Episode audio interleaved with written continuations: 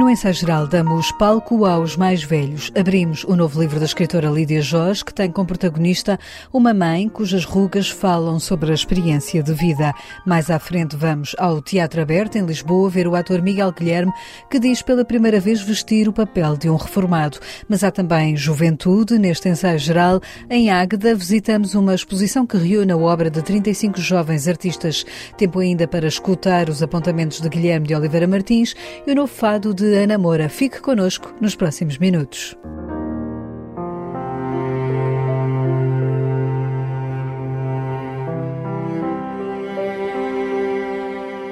A escritora Lídia Jorge cedeu ao pedido da sua mãe para escrever um livro com o título Misericórdia. A obra, que já está nas livrarias, tem por base a vida da mãe da autora e dos seus últimos dias num lar antes de ter sido uma das vítimas portuguesas de Covid-19. Lídia Jorge fala deste livro como um dever em homenagem a um exemplo de vida. Quis eh, reconstituir e testemunhar eh, uma vida plena de alguém que uh, foi uma resistente perante a vida e que teve uma concepção de vida que me parece a mim que é, que é tocante. As pessoas envelhecem, mas mantêm bem alta toda a vitalidade mental, toda a energia e toda a alegria de viver e, e, a ansiedade por viver. Não quer dizer que todos sejam assim, mas a maior parte é. E eu achei que testemunhar este caso é, era uma espécie de dever porque assisti de perto, porque não há muita coisa escrita deste ponto de vista, porque é muito difícil viajar, enfim, pela mente de, de uma pessoa idosa, é difícil, nós somos uh, atraídos para escrever uh, sobre a juventude, sobre a plenitude e o resto é muito, é difícil adivinhar o que se passa, não é? Então eu achei que este pedido que a minha mãe me fez, de que escrevesse um livro que tivesse por título Misericórdia, era um pretexto para eu poder reconstituir uma personagem que nunca abdicou de trabalhar, compreender, de estudar à sua maneira muito própria, de estar aberto ao mundo e de querer construir coisas até ao fim da vida. Isso pareceu-me que era um dever fazer e, e fiz com gosto, a princípio com dificuldade, mas depois, eh, à medida que ia escrevendo, achei que, que estava no sítio certo Lídia Jorge dedica misericórdia à sua mãe e a outro amigo que também morreu de Covid-19, o escritor Luís Púlveda. O livro foi uma missão que lhe foi confiada, mas para a qual Lídia Jorge sentiu necessidade de encontrar um fio condutor, dando protagonismo à figura da mãe. Foi uma espécie de missão que ela me, me confiou, não é? E confiou de uma forma, a princípio, de uma forma difusa, porque me ia pedindo muitas vezes que eu escrevesse sobre um livro que se chamasse Misericórdia. Ela estava num lar da Santa Casa da Misericórdia e eu tive minha dificuldade em perceber o que é que ela queria, se ela queria no sentido crítico ou se ela queria no sentido de agradecimento era no sentido de agradecimento. Ela dizia que era preciso compreender as pessoas quando as pessoas já não podiam movimentar-se como antes, que era bom haver atenção e o convívio entre as pessoas fosse feito não na base da crueldade, mas na base da compaixão. Ela pediu-me isso, no, a última vez foi no dia 8 de março de 2020 e pediu-me com insistência, nunca mais a vi, porque a seguir fecharam o lar e eu fiquei com essa, digamos, como uma espécie de, de, de dever que eu tinha de, de, cumprir.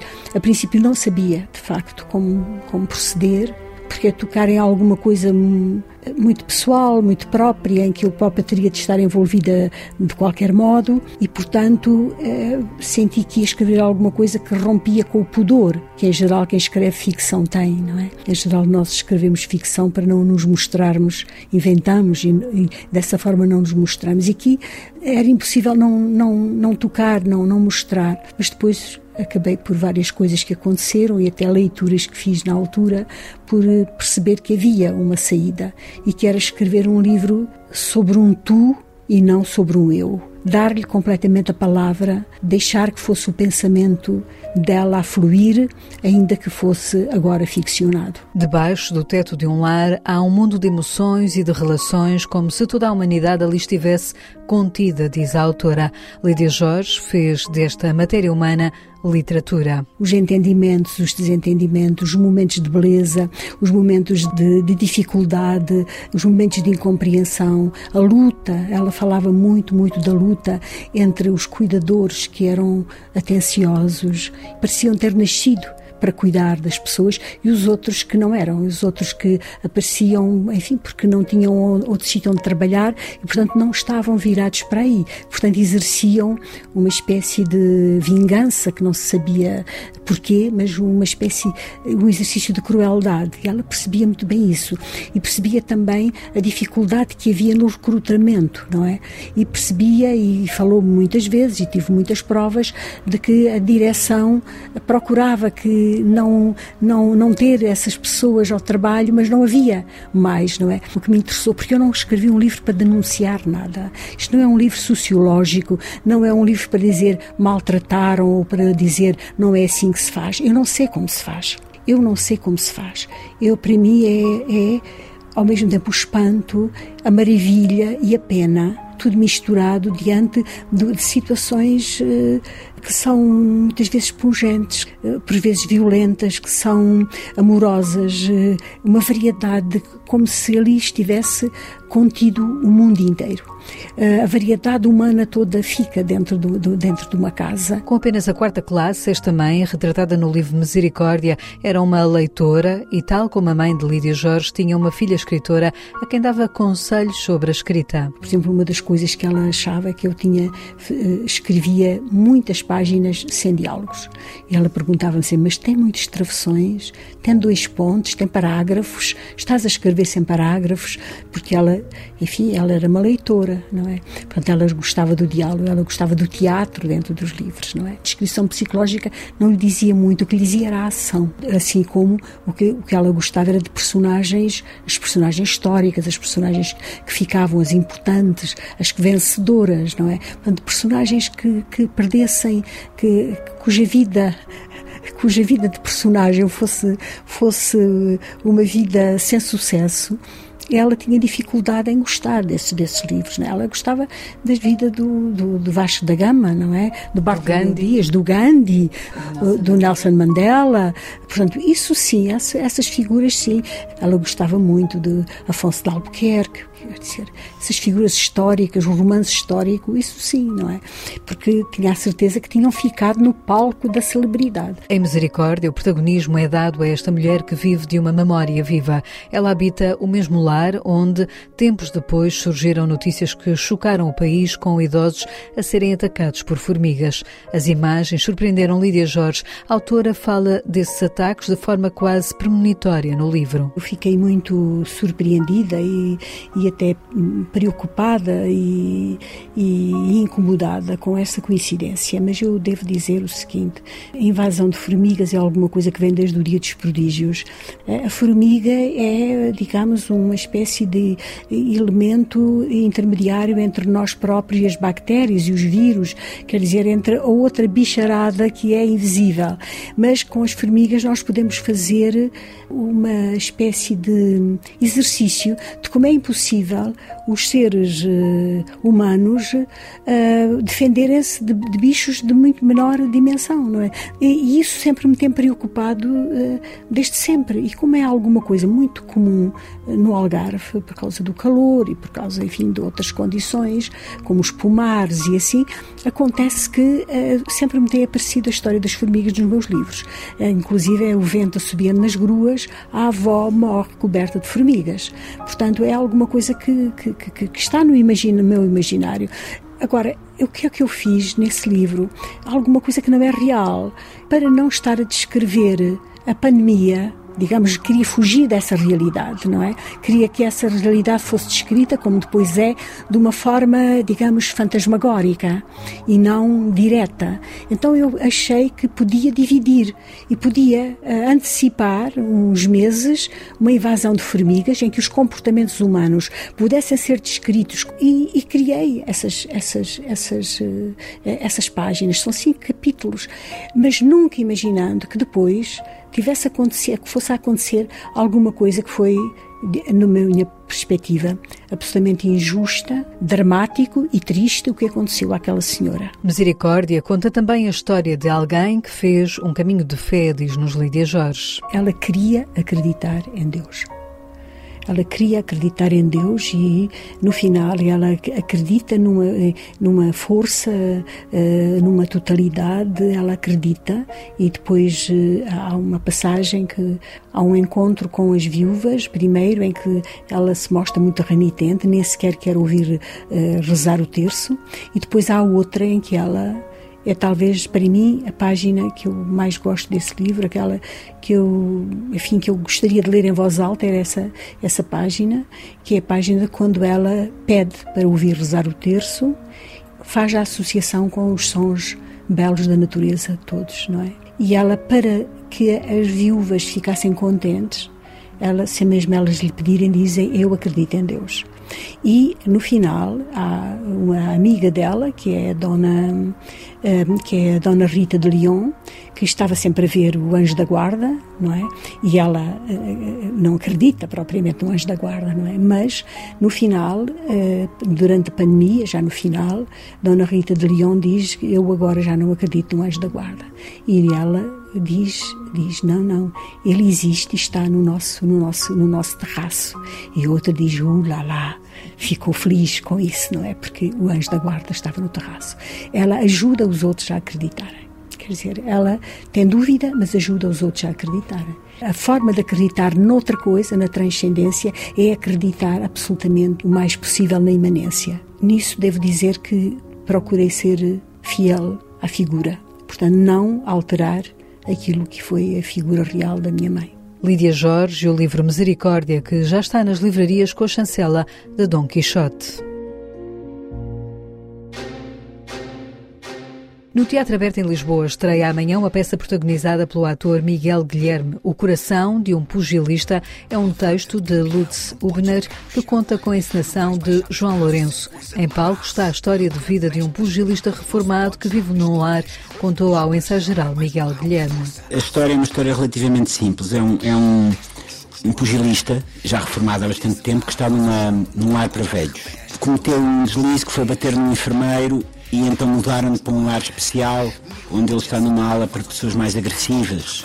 Entretanto, chega um miúdo com os seus 20 anos, candidato a marginal, mas que ainda não o é. Mandaram-no fazer trabalho comunitário e o trabalho comunitário é ir trabalhar nesse lar e pintar o quarto, alguns quartos de alguns velhos, não é? E quando o miúdo chega ao quarto dele, aquilo começa muito mal entre os dois. Dois, três dias, quatro que vão passando, não, é? não são muitos dias. Eles começam a, a entender-se bastante bem. Vou cabo. Assim! Queres vê-lo apunhalado nos chão?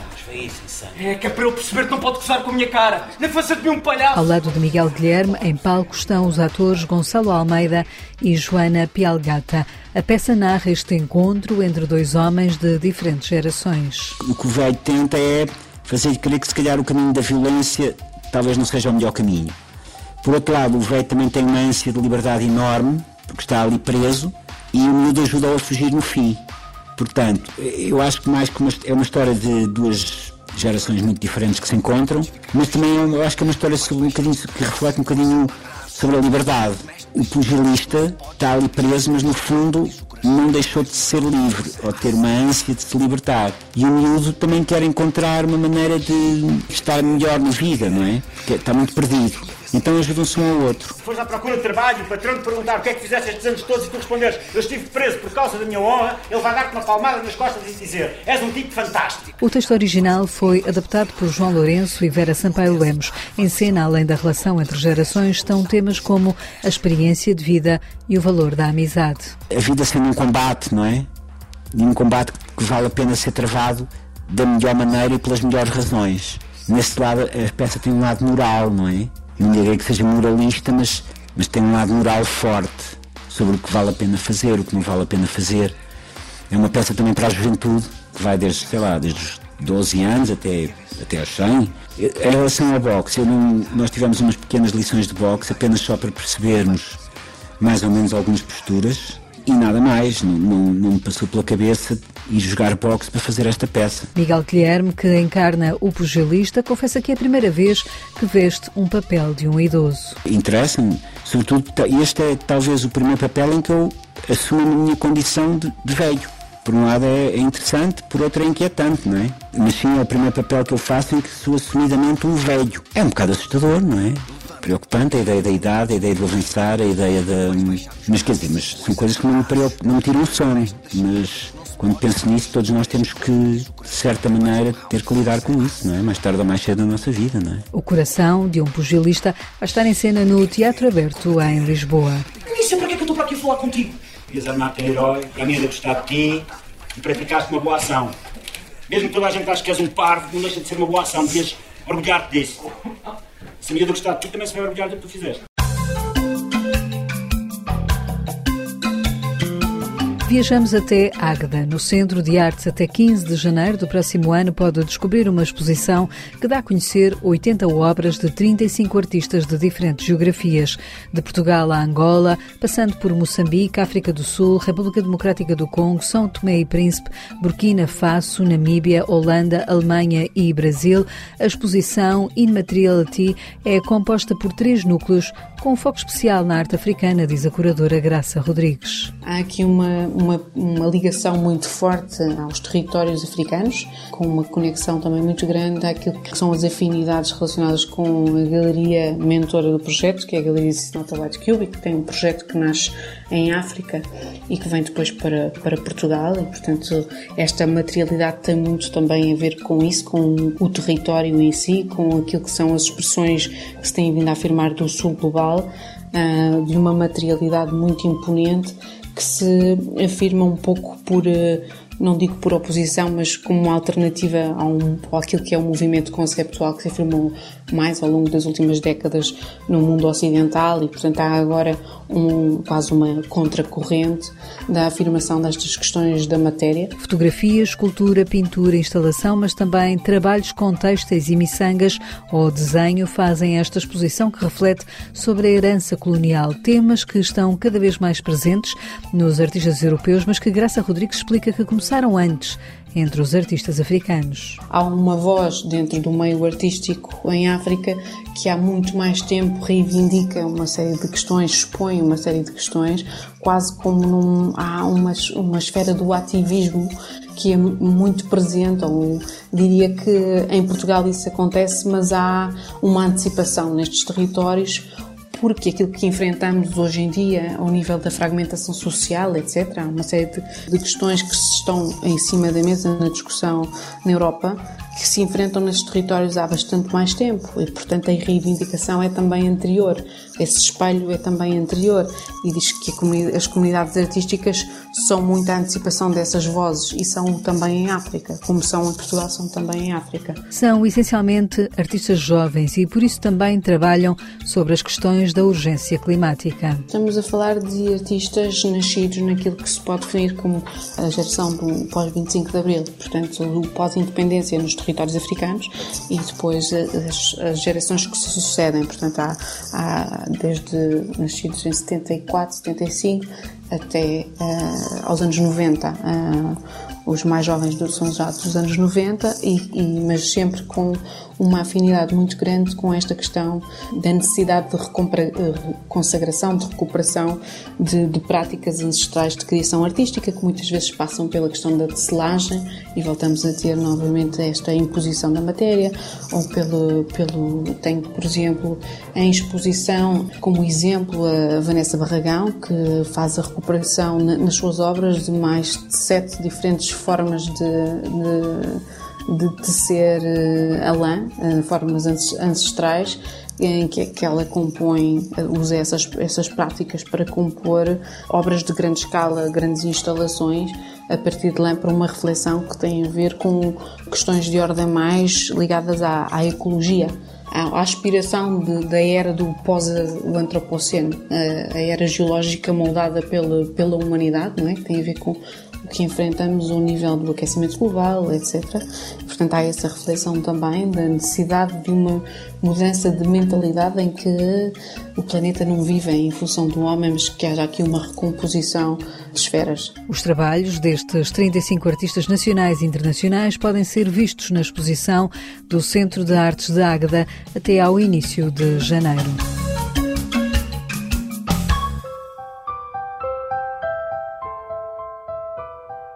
No ensaio geral, escutamos agora Guilherme de Oliveira Martins, o colaborador semanal do Centro Nacional de Cultura, dá-nos uma leitura de Misericórdia, o novo livro da Lídia Jorge. Aqui onde me encontro, mesmo em tempo de primavera, quando os dias costumam ser do tamanho das noites, a noite é sempre mais longa que o dia.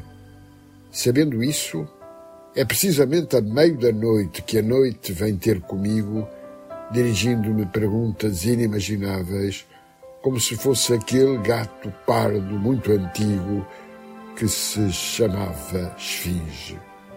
Refiro-me à noite que sabe das minhas crenças mais fundas, das minhas glórias e das minhas derrotas, de todos os meus segredos escondidos, mesmo aqueles que nunca se contam a ninguém sobretudo os que têm a ver com as doces lembranças do amor. Melhor dizendo, enquanto durmo, ela está tranquila, mas a certa altura acordo e a desafiadora já se encontra em meu redor, avança na direção do meu corpo, poisa sobre a minha cama e interroga-me como se fosse uma professora de instrução primária que me quisesse surpreender em falta. Lídia Jorge no seu romance Misericórdia, cumpre uma promessa feita à sua mãe, Maria dos Remédios, que lhe pediu que escrevesse a história que aqui se lê. E dedica-lhe, bem como a Luís Sepúlveda, este relato que visa lá onde, sem se conhecerem, estão unidos no tempo das estrelas e cruzam-se no interior destas páginas. Misericórdia não é um romance comum.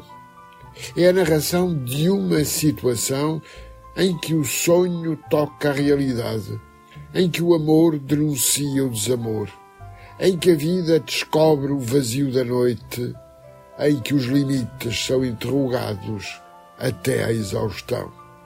É a procura de um tempo essencial, pela dureza de todos os enigmas. A peste deixou marcas indeléveis são os prodígios que chegam às avessas. Fechei os meus olhos e cerrei os meus lábios. Separei-me do mundo, fiquei sozinha com a minha determinação. As paredes colaborarão comigo neste plano e delas surgirá a noite para o último encontro. O morreu o Bu. O Bu já não ressuscita. O diacho é a vaca, se ela morre e não escapa, e a vaquinha a trabalhar para o meu jantar. Ouvem-se os ecos antigos e o romance permite compreendermos como a vida reserva-nos a esperança.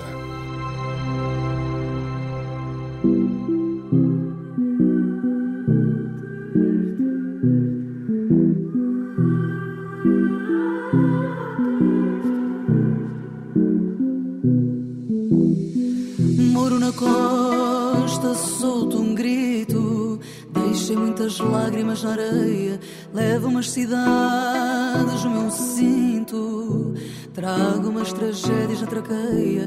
É mais um aperitivo do disco que vai sair em novembro. A Real Triste é o mais recente single de Ana Moura. A fadista tem prevista a edição do novo disco Casa Guilhermina para 11 de novembro e tem já concertos agendados para Berlim, Amsterdão, Londres e Paris. Ana Moura dá voz à música que tem autoria sua, partilhada com Pedro Mafama e Pedro da Linha. A guitarra é de Ângelo Freire e as percussões de Mário Costa. É com Real Triste que fechamos o ensaio geral, que teve sonorização de José Luís Moreira. Voltamos de hoje a oito dias com novas sugestões culturais para si. Até lá, boa noite e bom fim de semana.